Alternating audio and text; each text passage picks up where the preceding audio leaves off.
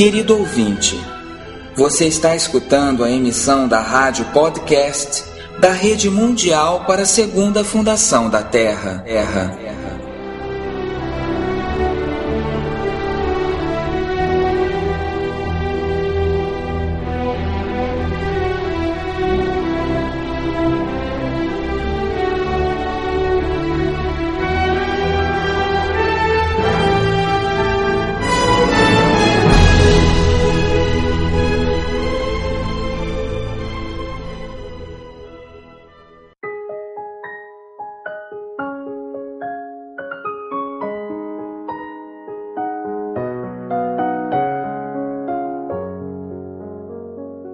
Olá a todos, sejam todos bem-vindos ao terceiro programa recompilatório de nosso primeiro ano no ar dentro da rede.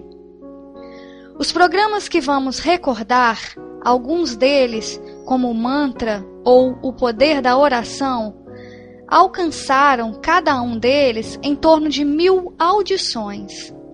Foram programas muito bem acolhidos pelos ouvintes.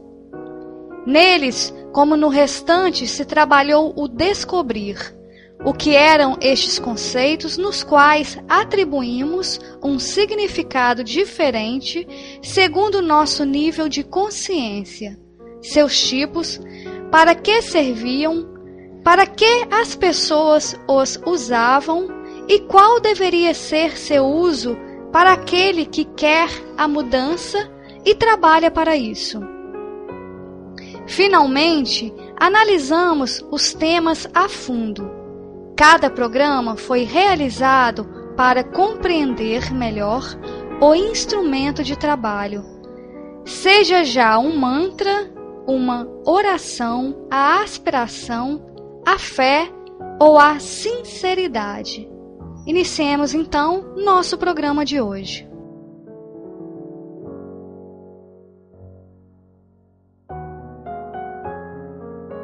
Lembramos a todos que a Segunda Fundação é uma instituição sem fins lucrativos, que não pede dinheiro a nenhuma pessoa e respeita o ritmo e a opinião daqueles que colaboram com ela.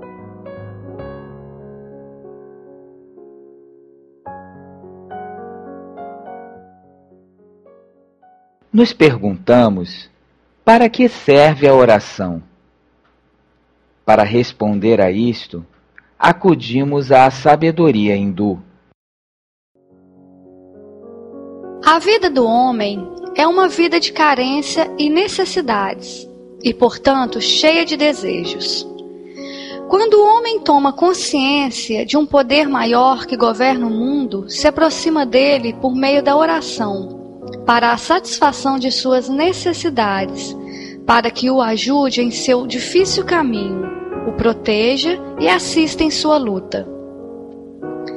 Quaisquer que sejam as debilidades que existam na comum aproximação religiosa a Deus por meio da oração, e certamente existem muitas, especialmente essa atitude que imagina o divino como se fosse capaz de ser parcial, subornado, adulado para seu consentimento ou indulgência, por meio de louvor, súplica e pedidos, muitas vezes com pouca consideração pelo espírito com o qual alguém se aproxima.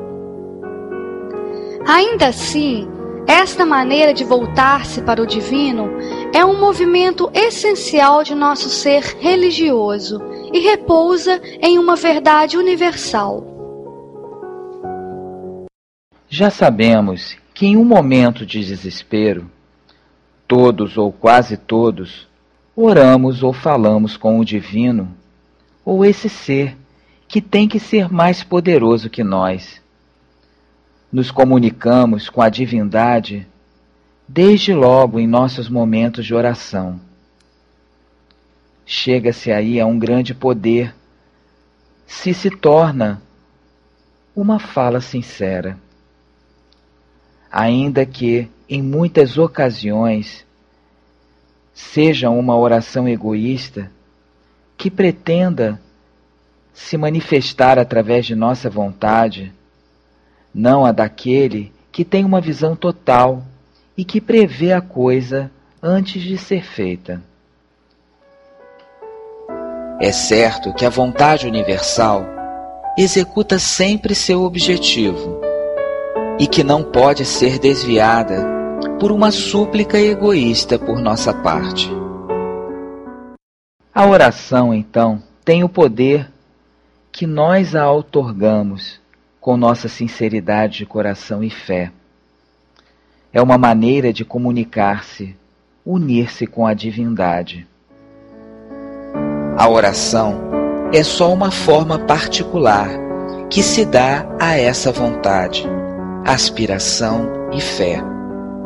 Suas formas são às vezes cruas e não só infantis, que em si não é um defeito.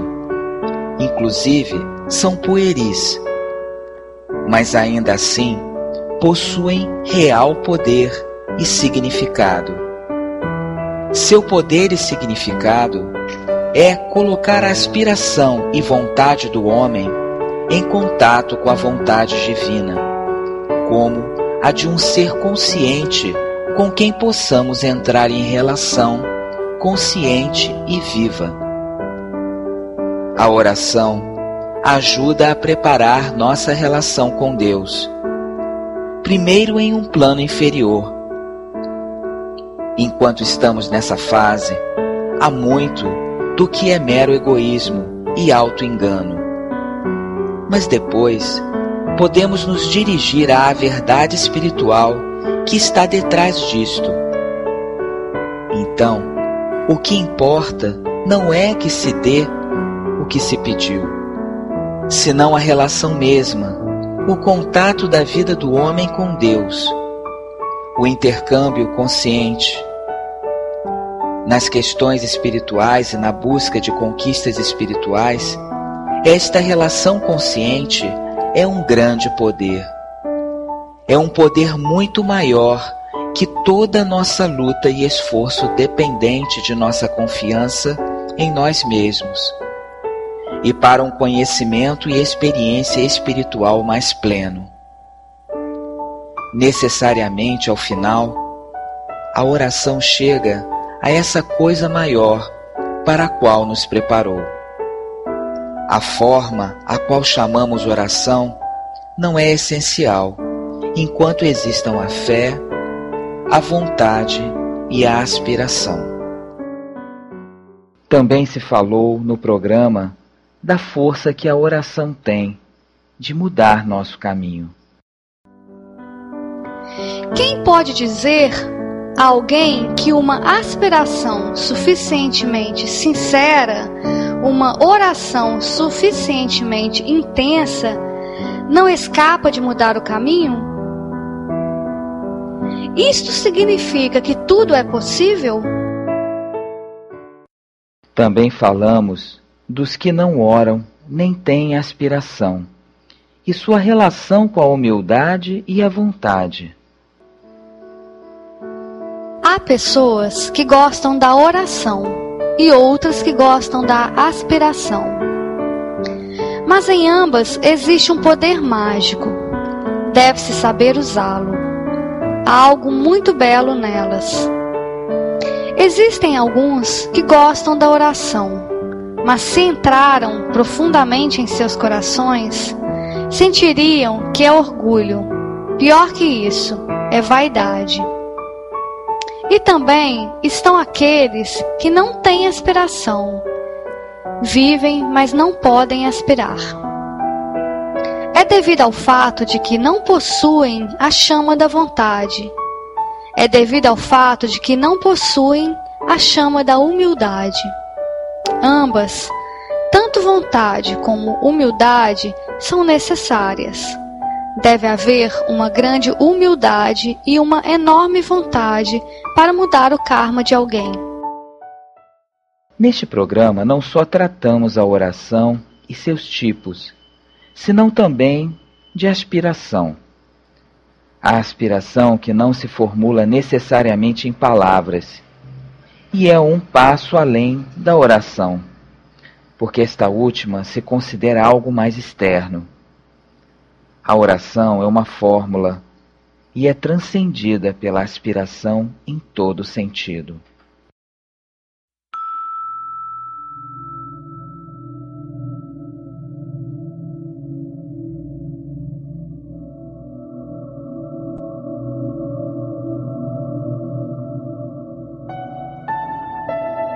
Você está escutando a rádio da Rede Mundial para a Segunda Fundação da Terra www.asegundafundação.com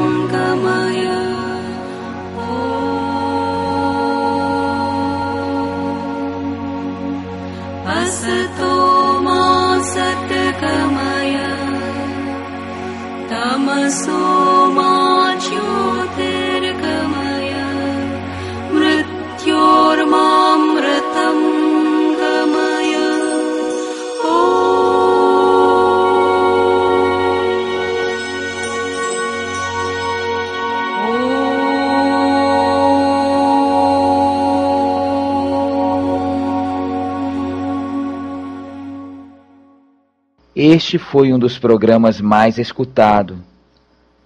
Agradecemos essa grande acolhida a um programa cuja música foram os mantras hindus e budistas, muito conhecidos e com grande força e poder espiritual para aqueles que os escutam na calma e na consciência.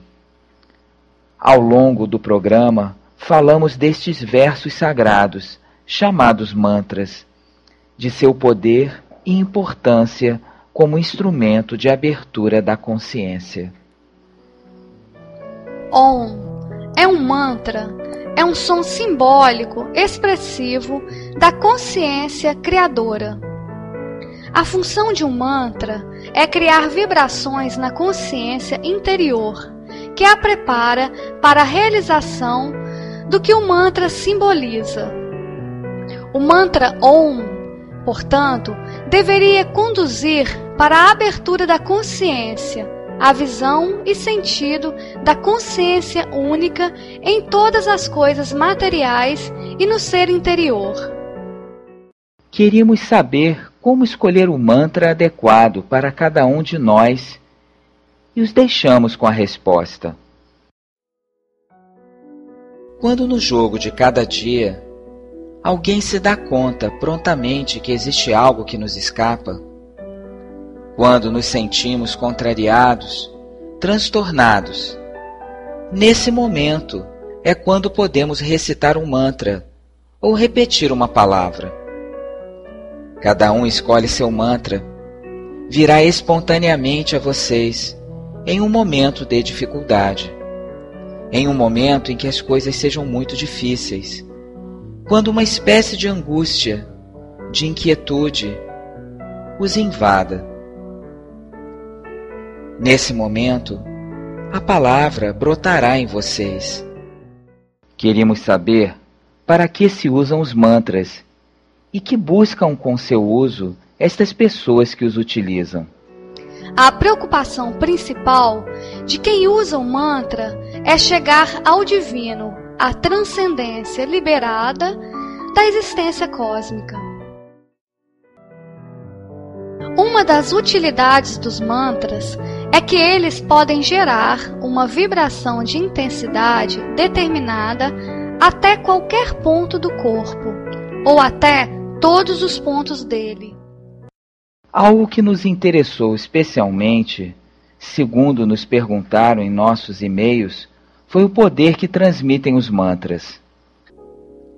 Existe na Índia um conhecimento secreto que se funda nos sons e nas diferentes modalidades vibratórias, segundo sejam os planos de consciência. Se pronunciamos o som OM, por exemplo, sente-se que envolve os centros da cabeça, enquanto que outro som, RAM, toca a zona umbilical. E como cada um de nossos centros de consciência se encontram em comunicação direta com um plano, é possível, mediante a repetição de certos sons, colocar-se no plano correspondente. Os sons básicos, os sons essenciais que têm o poder de estabelecer a comunicação, se chamam mantras. Os mantras podem servir para os propósitos mais contraditórios. Existem mantras que curam, outros que protegem, inclusive alguns que enfeitiçam. Esta espécie de magia ou de química vibratória procede simplesmente da manipulação consciente das vibrações, tanto inferiores como superiores. Por último, na parte prática, localizamos um fragmento de Mangesh na carne, em uma conferência onde falou como devemos receber o mantra? Qual é o processo? Disse que primeiro devemos escutá-lo. Escutas o mantra naturalmente. O ser mental vai tentar entendê-lo, pois as primeiras impressões que lhe chegam é sempre através da mente. E sua mensagem entra, despertando o cérebro cego. cria de alguma maneira algum tipo de despertar em nível intelectual. Ilumina as células, ilumina as células escuras com seu som. Quer dizer, todos os mantras são um organismo feito de som. Mas o mantra não pode se buscar o significado, porque o mantra não tem um significado, pois tudo vem desta forma, neste contexto. Na verdade, quando recebemos, tentamos receber o som físico, a forma física, a certo nível, e o significado sempre tentamos analisá-lo. E como já sabem, a maioria de nós já recitou o Gayatri. E o significado de Gayatri é por si mesmo muito claro, muito direto, muito simples. E então te perguntas: onde está aqui a grande potência deste mantra? Porque intelectualmente tudo o que diz e que fala é da iluminação. Fala de luz superior que vai iluminar teu intelecto fisicamente. É o que está dizendo, seja em inglês ou em sânscrito. Não importa. É isso que diz. Ao mantra, não importa o que o teu ouvido externo possa ouvir, o que tua mente externa ouça, enquanto não veja o que diz o mantra. Como expressa o poema, a mente externa, a consciência externa, tem primeiro que recebê-lo e colocar-se em um silêncio receptivo. Diz o poema: o ouvinte entende uma forma de palavras e, refletindo através do pensamento, o mantém e luta para lê-lo com a mente laboriosa. Se buscam, por exemplo, o que se refere aqui é que se buscamos o significado etimológico desta palavra ou desta outra, buscamos os comentários daqui ou ali. E existem grandes livros que falam sobre todos os mantras. Colocamo-nos a lê-los, e se fôssemos ler todos os livros sobre mantras, nos converteríamos em um pandit, um sábio, e sabes mentalmente sobre tudo dessa maneira. E não é algo assim que buscamos. Não has entendido realmente a potencialidade do poder do mantra. O poema diz: luta-se para lê-lo com a mente laboriosa. Somente encontrarás pistas brilhantes, mas não a verdade encarnada. Quer dizer, que talvez não sejas ainda capaz de entrar em contato com a verdade que encarna este mantra. Depois vem esta etapa, a que já estás preparado para receber o mantra. Inclusive, o que dissemos de receber o mantra é bastante básico. E vemos que toda a cultura moderna, desta forma, esta maneira de nossa educação moderna, está nos tornando cada vez mais anti-mantras. Por exemplo, aqui estou eu. Imagine isto que estou agora sentado falando com vocês, inclusive antes que eu pudesse dar algum significado para vocês. Vocês devem receber o que eu estou dizendo e não estar constantemente interpretando o que eu digo. Pois o que torna você capaz de escutar um mantra é, primeiro, silêncio. Ser capaz de cultivar este tipo de silêncio, por assim dizer, entrar dentro do silêncio de si mesmo.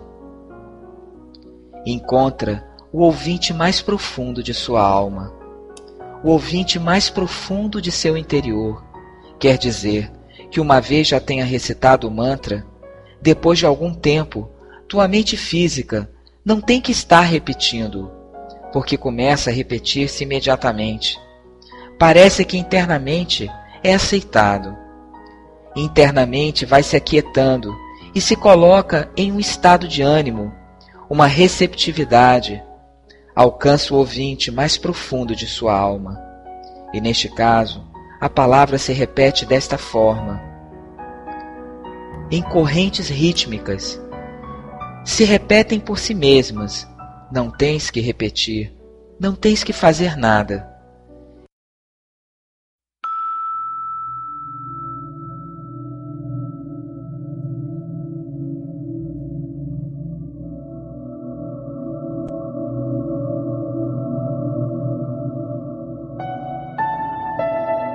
Você está escutando a rádio da Rede Mundial para a Segunda Fundação da Terra. Para colaborar com este movimento ou receber informação, contacte conosco através de radio@asegundafundação.com.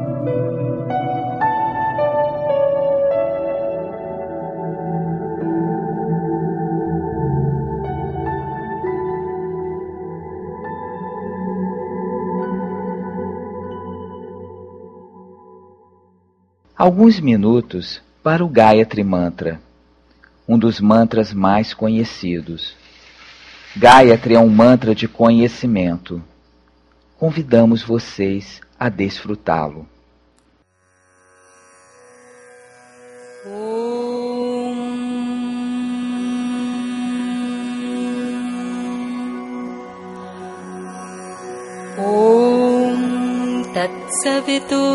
तत्सवितुरवरं रूपम्।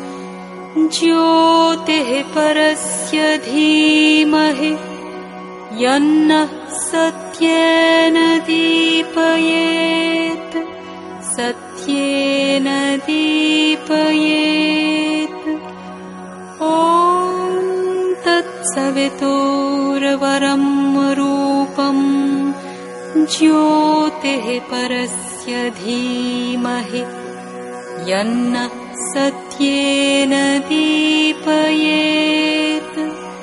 सत्येन दीपयेत्। ॐ तत्सवितुरवरं रूपम् ज्योतिः परस्य धीमहि। यन्न सत्येन दीपयेत् सत्येन दीपयेत् ॐ तत्सवितुरवरं रूपम् ज्योतिः परस्य धीमहि। यन्न सत्येन दीपयेत्। सत्येन दीपयेत्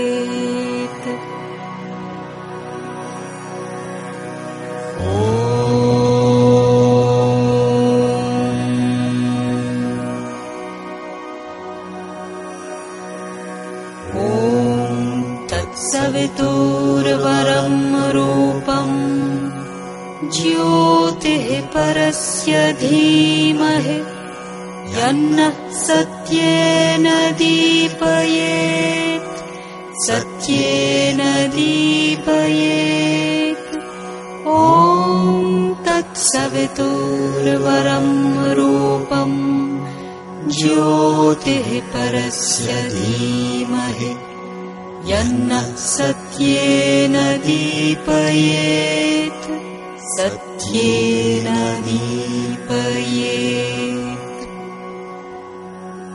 ॐ तत्सवितुर्वरं रूपम् ज्योतिः परस्य धीमहि यन्नः सत्येन दीपयेत् सत्येन दीपयेत् ॐ तत्सवितुर्वरं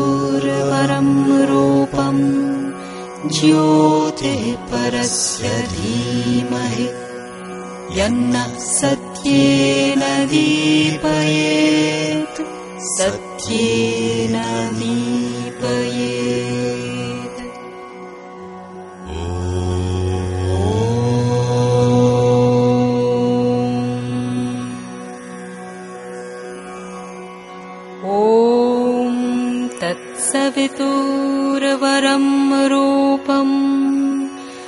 ज्योतिः परस्य धीमहि यन्नः सत्येन दीपयेत्।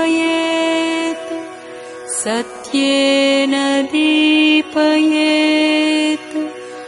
ॐ तत्सवितुरवरं रूपम् ज्योतिः परस्य धीमहि यन्नः सत्येन दीपयेत् सत्येन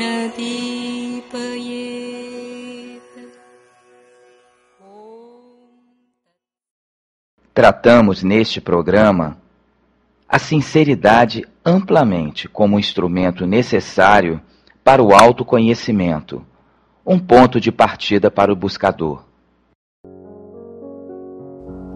Sinceridade é muito mais que honestidade. Sinceridade quer dizer que o que você pensa, você diz. Sente aquilo que diz e professa. Você é sincero em sua vontade para os buscadores espirituais, talvez seja este o seu caso. Eles aspiram a serem instrumentos do divino, a serem unos com o Criador.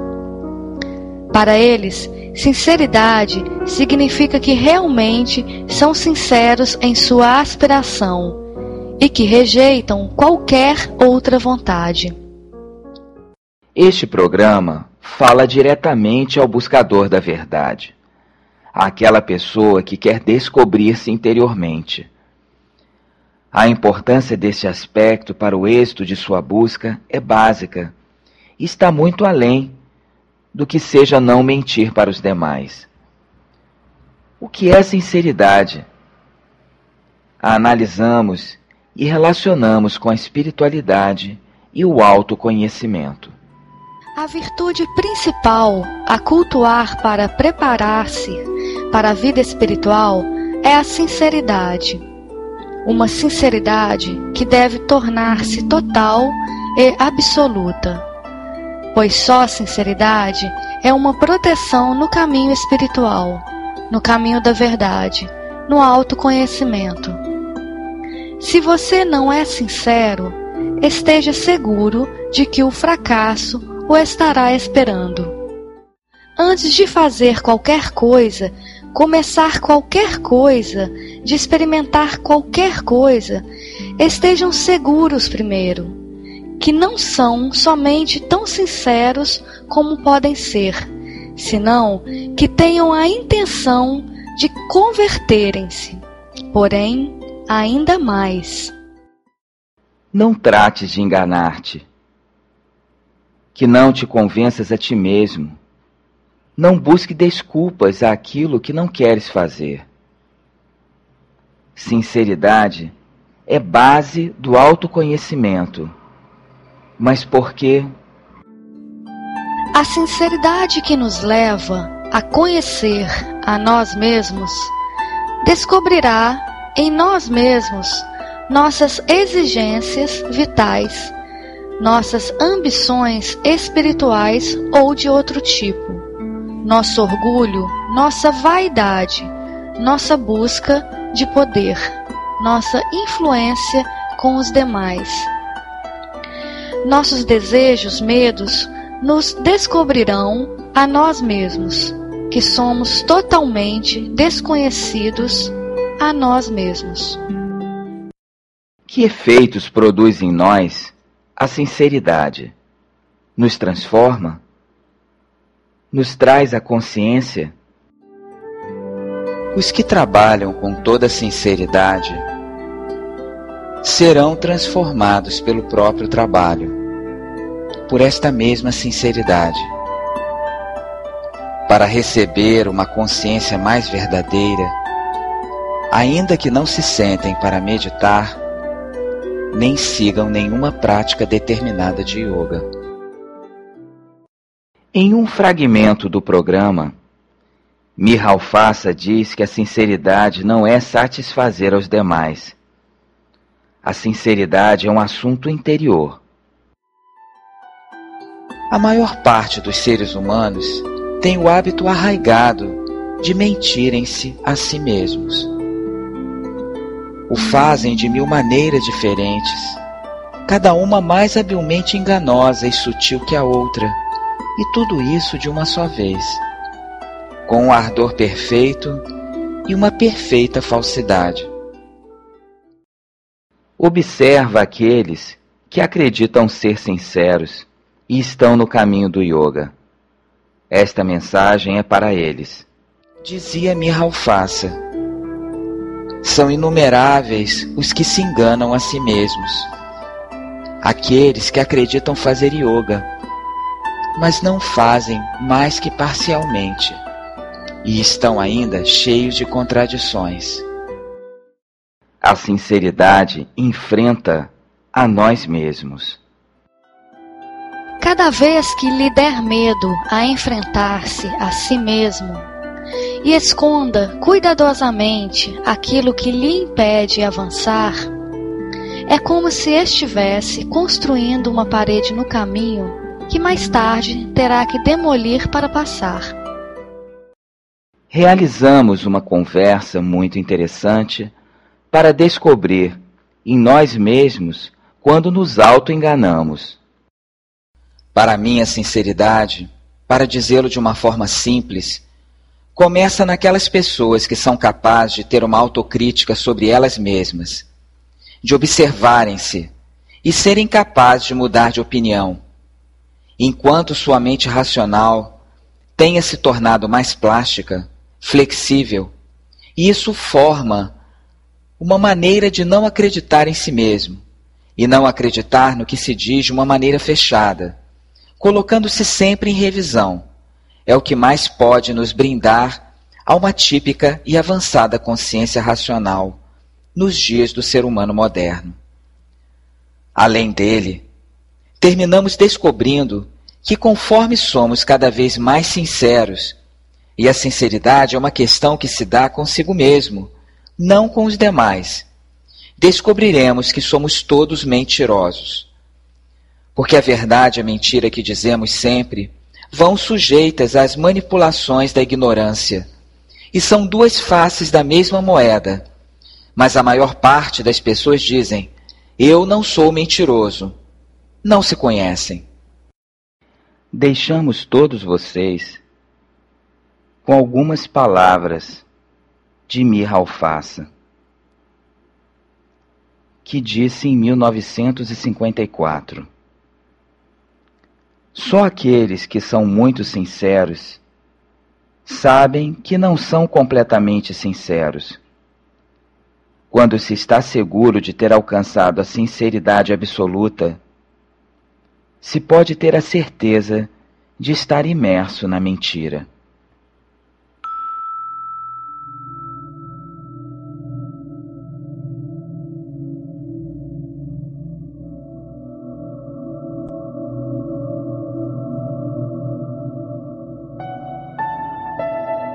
Você está escutando a rádio da Rede Mundial para a Segunda Fundação da Terra. www.asegundafundação.com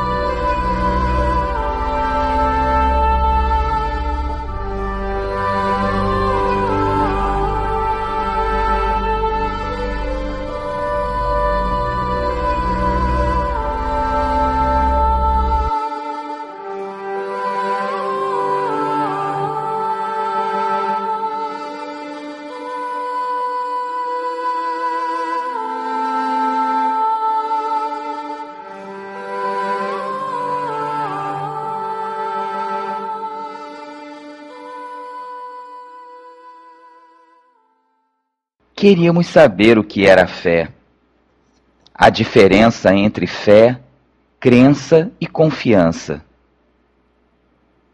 Queríamos saber sobre a fé. Fé é um sentimento em todo ser. Algumas pessoas têm fé espontaneamente. Existem outros que necessitam fazer um grande esforço para tê-la. Ter fé é talvez mais difícil para os intelectuais do que para aqueles que tenham um coração simples, sincero e honesto, sem complicações intelectuais. Mas fé é algo que agarra o ser inteiro. Não é só mental, psíquica ou vital. É o ser inteiro, completamente, que tem fé. A fé leva diretamente à experiência. Soubemos no programa que temos um mecanismo que nos ajuda a não deixarmos levar pelas crenças. É a dúvida. O inimigo da fé é a dúvida, e contudo, a dúvida é também uma utilidade e uma necessidade, porque o homem, em sua ignorância e em seu esforço progressivo em posse do conhecimento, necessita ser visitado pela dúvida. De outro modo, se obstinaria em uma crença ignorante e um conhecimento limitado, sendo incapaz de escapar de seus erros. É suficiente nosso intelecto na busca espiritual da verdade? O intelecto não pode ser guia suficiente na busca da verdade e realização espiritual, mas há de ser utilizado no movimento integral de nossa natureza. Enquanto a dúvida temporalmente está no lado ausente, trabalhamos o intelecto e que este não se deixe convencer, que seja capaz de interrogar e questionar aquelas crenças que pretende anular-nos. É o que no programa se denominou uma retidão intelectual, que não se conforma com semi-verdades misturadas de erro. Outro tema se descobriu foi a fé cega, dogmática, aquela que necessita de provas. O que quer dizer uma pessoa com fé cega? Suponho que queiram dizer que não acreditam sem provas. A conclusão formada depois de uma prova não é fé, é conhecimento ou é uma opinião mental. Fé é algo que alguém possua antes da prova ou o conhecimento e que te ajuda a chegar à experiência ou conhecimento. Não há prova de que Deus existe, mas tenho fé em Deus. Então posso chegar à experiência com Deus. A dúvida cética é um obstáculo na evolução espiritual? Uma fé cega e ignorante é uma possessão melhor que uma dúvida cética que dá as costas a nossas possibilidades espirituais, ou ao constante barulho do estreito intelecto, mesquinho, crítico e isento de criação, que persegue o nosso esforço com a incerteza paralisante. Dos tipos de fé que se falaram no programa, destacamos a fé da alma, ou também chamada Shirada pelos hindus. Vamos agora falar de uma fé mais verdadeira. É a fé da alma. Os hindus a chamam Srada. A fé da alma é o pilar de todo esforço e ação. Em alguma forma de si, é indispensável para a ação do ser, e sem ela, o homem não pode dar um só passo na vida e muito menos dar passo na possessão de uma perfeição ainda não realizada. A palavra fé é inadequada para expressar o significado oculto da palavra srada, que é em realidade uma influência proveniente do espírito que reclama que a natureza inferior se eleve de seu mesquinho presente até um alto e grande tornar-se, ou alto superação.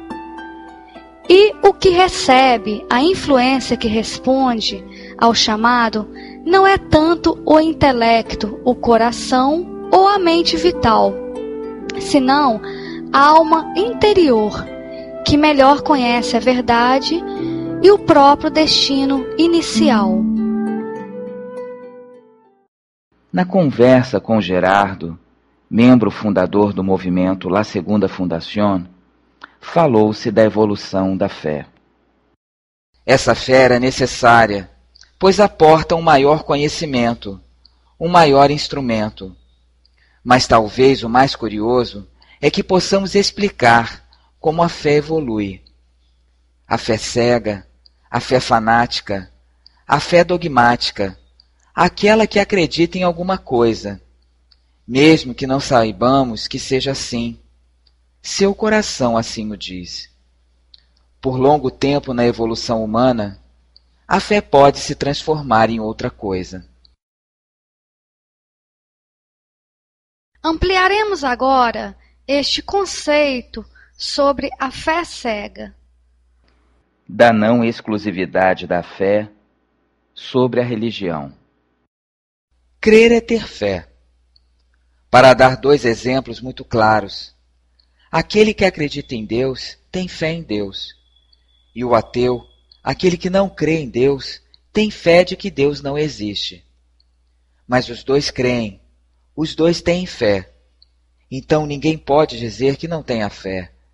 Ninguém pode dizer que não tenha crenças, pois todos os seus atos, todas as palavras que você diz durante o dia, estão manifestando em que você acredita e, portanto, em que você tem fé. Logo, a fé não é uma coisa religiosa, senão uma condição psicológica da condição humana. Explicou-se com detalhes o que é a fé cega? Podemos dizer que uma fé cega é aquela fé que ainda não é racional. Ainda a mente não iluminou. Então, toma uma determinada situação como consequência de um sentimento, um fato psicológico.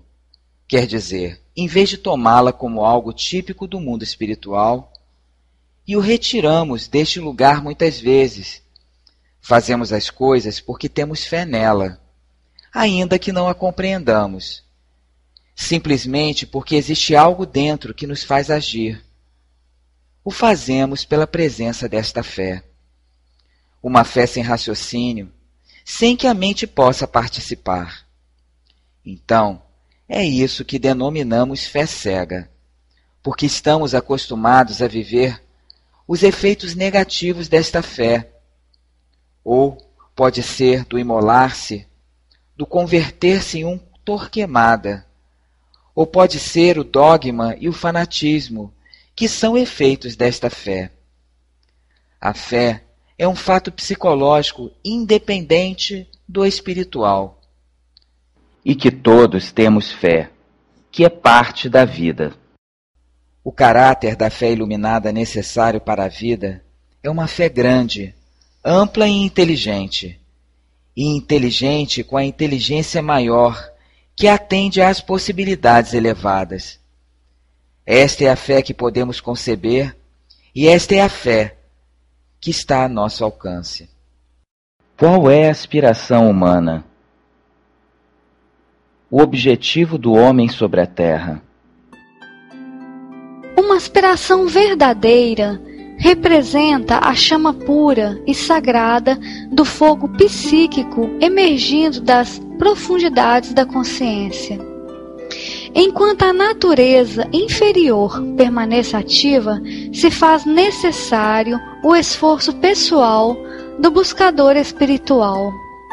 A aspiração é o primeiro elemento deste esforço pessoal no caminho. A aspiração é de grande importância na construção de uma vida espiritual sincera.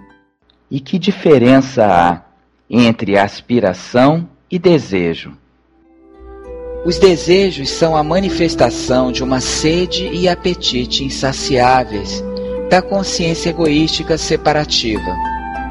Ali, aonde há um sentimento de ego, aparecerá ferozmente acompanhado do impulso centrípeto de arrebatar e devorar, com a vã esperança de saciar-se com plenitude.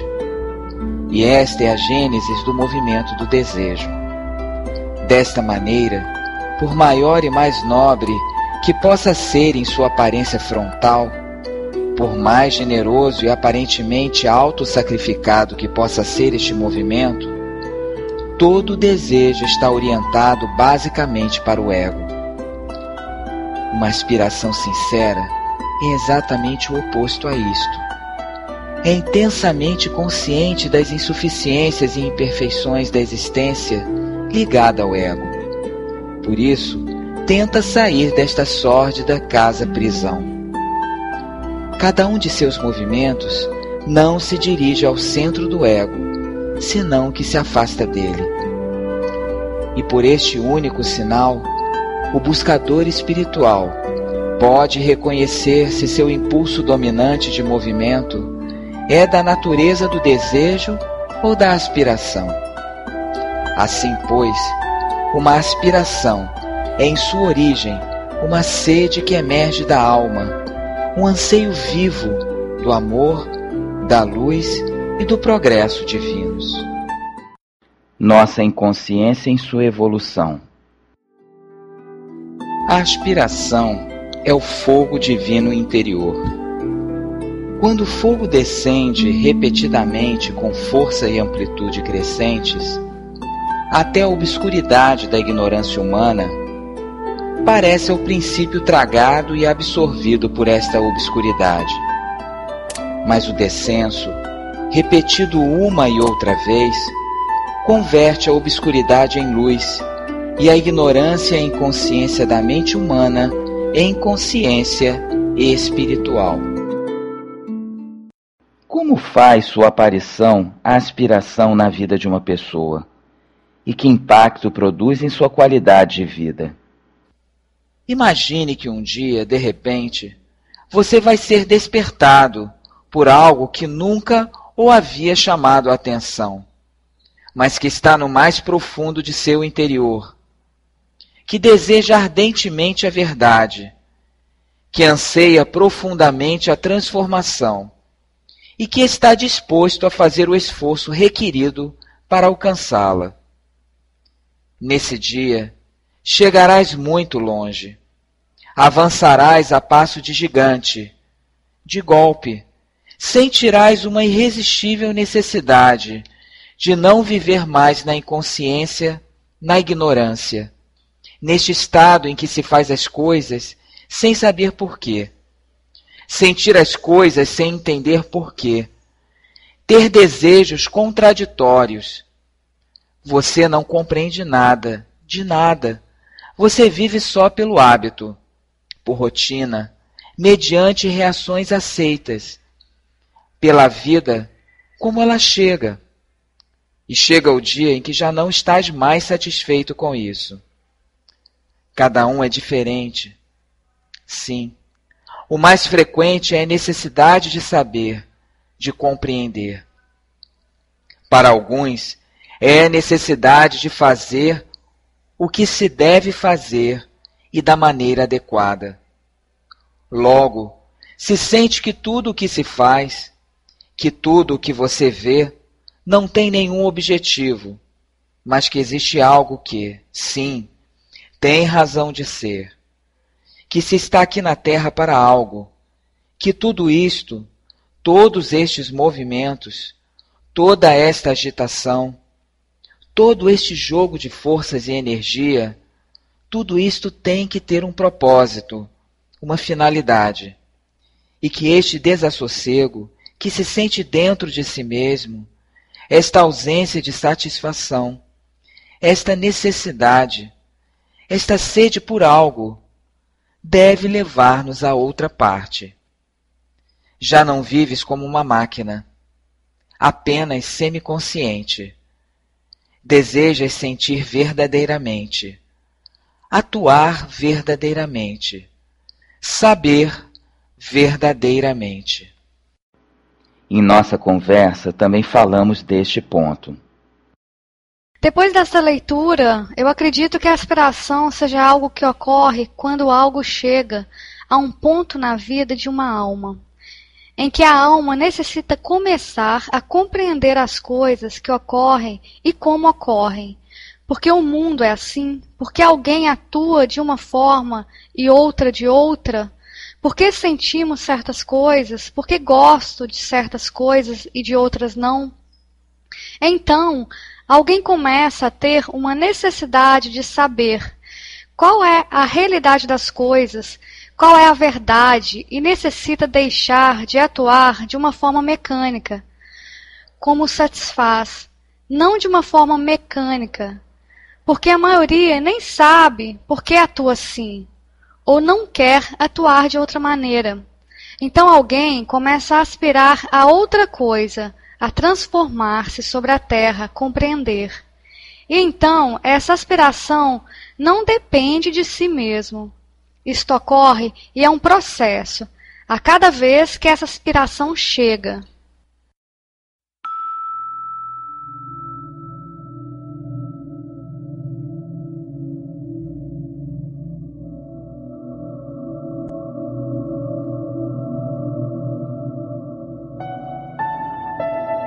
Você está escutando a rádio da Rede Mundial para a Segunda Fundação da Terra. www.asegundafundação.com Encerramos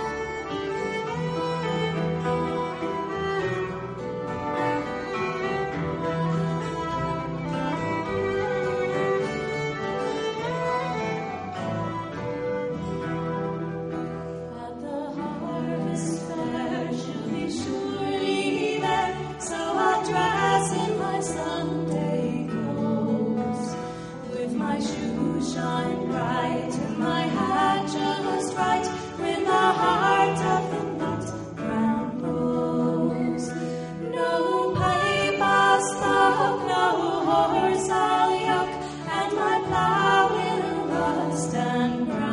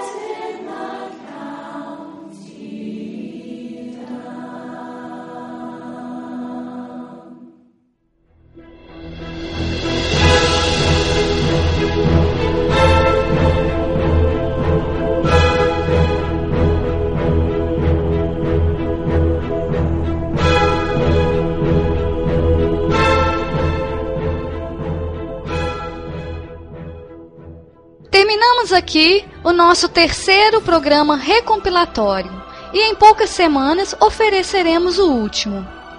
Na verdade, não foi difícil extrair tão poucos fragmentos de nossos programas, que estavam cheios de bons conteúdos. Um abraço a todos e até breve!